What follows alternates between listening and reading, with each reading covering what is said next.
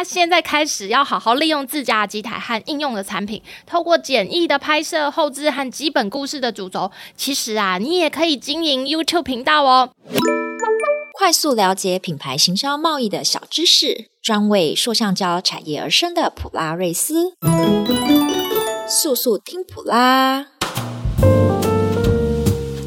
来到速速听普拉，大家好，我是主持人阳光班导师 Kiki。大家好，我是标语女王 Emily。今天的副驾是我们的艾米丽哦，有在 follow 我们速速听普拉的朋友，应该对我们的标语女王艾米丽不陌生。上次雅士销售总监来访的那一集，还有最近在孟加拉展。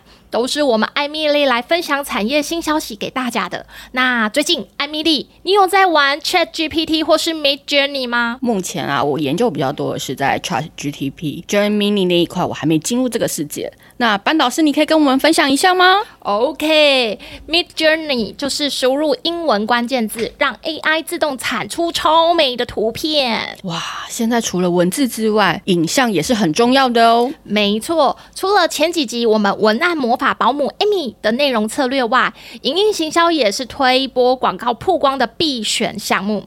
今天的主题就是收录在普拉宝宝第四百八十二期中的影音行销好烦恼，三个撇步教你制作短影音。本集邀请到我们的 PR Media Channel 的影音行销专员 Evelyn。Hello，大家好，我是巧克力甜心 Evelyn。不过现在要改成更贴切的维他命甜心，在普拉主要负责的是 PRM Media Channel 的影音行销。哎，为什么要改成维他命甜心啊？因为我家没有卖巧克力，但有在卖维他命啦。哦，要团购的赶快过来登记。所以我觉得这个更符合我的个人特色。嗯，而且啊，另一方面，PRM 就像客户的维他命啊，缺一不可的行销保养品。哦，既然说到这个 PRM 是行销保养品，那今天这一集就来聊聊最近很夯的短影音。在聊之前，先来考考大家，你们知道 YouTube 平台上现在大约累积几部的影片吗？我不太清楚，但是我相信一定是一个很惊人的数字吧。啊，让我来告诉大家，其实 YouTube 平台上至少累积了八亿部的影片，平均每分钟在 YouTube 上传的影片时数就高达五百个小时，可见影片的产出量相当的惊人。嗯，网络化时代啊，它带来的那个资讯量大爆炸，让许多人他其实无法在一天二十四小时内消化大量的知识，进而使用 YouTube 来观看经过浓缩整理的影片啊。没错，而且啊，根据研究指出，每人每天平均花费一百分钟来观看线上影音，是不是很惊人？是哎、欸，好恐怖哦！而且啊，我啊自己自己本身就很爱看这个短。就是短短的几分钟的影片，哦、对，它就可以在短短的几分钟内，就是可以看完一本书或一部影片，那多恐怖！没错，是啊，而且就直接吸收精华。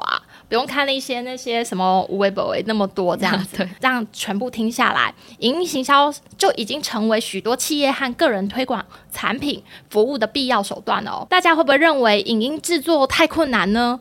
需要高昂的成本和专业的技能呢？赶快请我们的维他命甜心来跟我们分享三个制作短影音的撇步吧。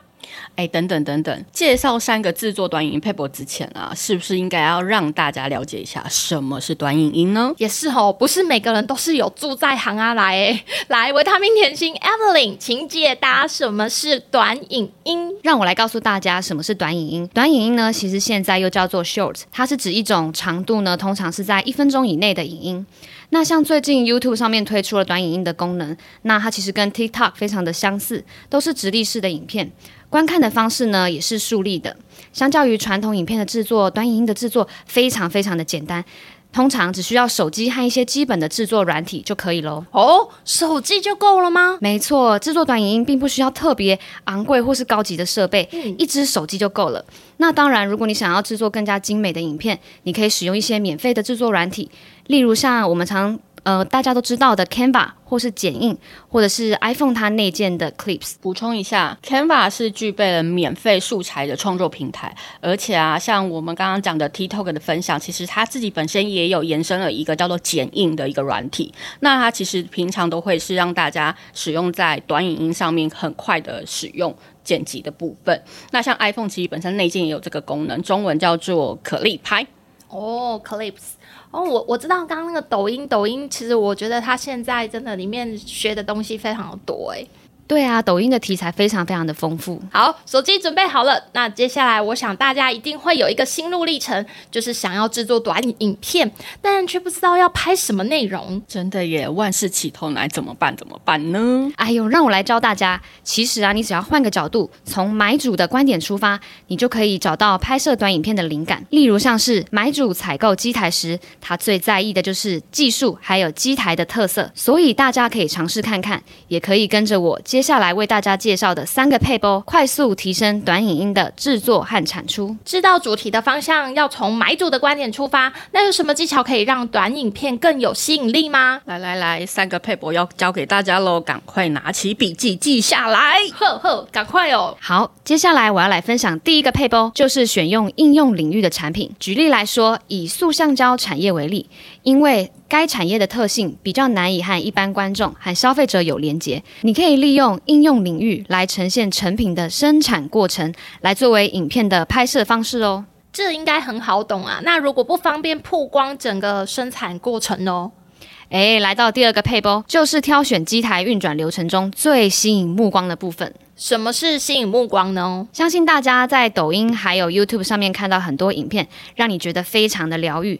比如说像是贝壳意大利面的制作，看着面团经过筛网的压出后，面条被刀片削落的过程，像这样重复的动作影片，可以引起多数人的兴趣和停留观看。PRM 也有在自家频道制作过这种影片哦。有兴趣的普迷可以到资讯栏点击连接到文章内去看桥尾塑胶机械的影片哦。可是这么。这么多的影片要如何强调企业的特色啊？这个问题就需要讲到撇步三，阐述自家产品的优势，选择想要曝光的机台，拍摄机台的重点，还有具有优势的部位，可以是动态运转的状态啊，或者是静态的图片。然后在后期的制作和剪辑时，搭配有质感的音乐，简短的说明规格还有重点，这样可以为自家机台快速的行销，而且还不用花费太多的时间和成本哦。嗯，有兴趣的普迷一样可以到资讯栏点击。连接到文章内去看汉王塑胶机械和光芯塑胶机械的影片哦。听完三个撇步，不知道大家有没有觉得制作短影音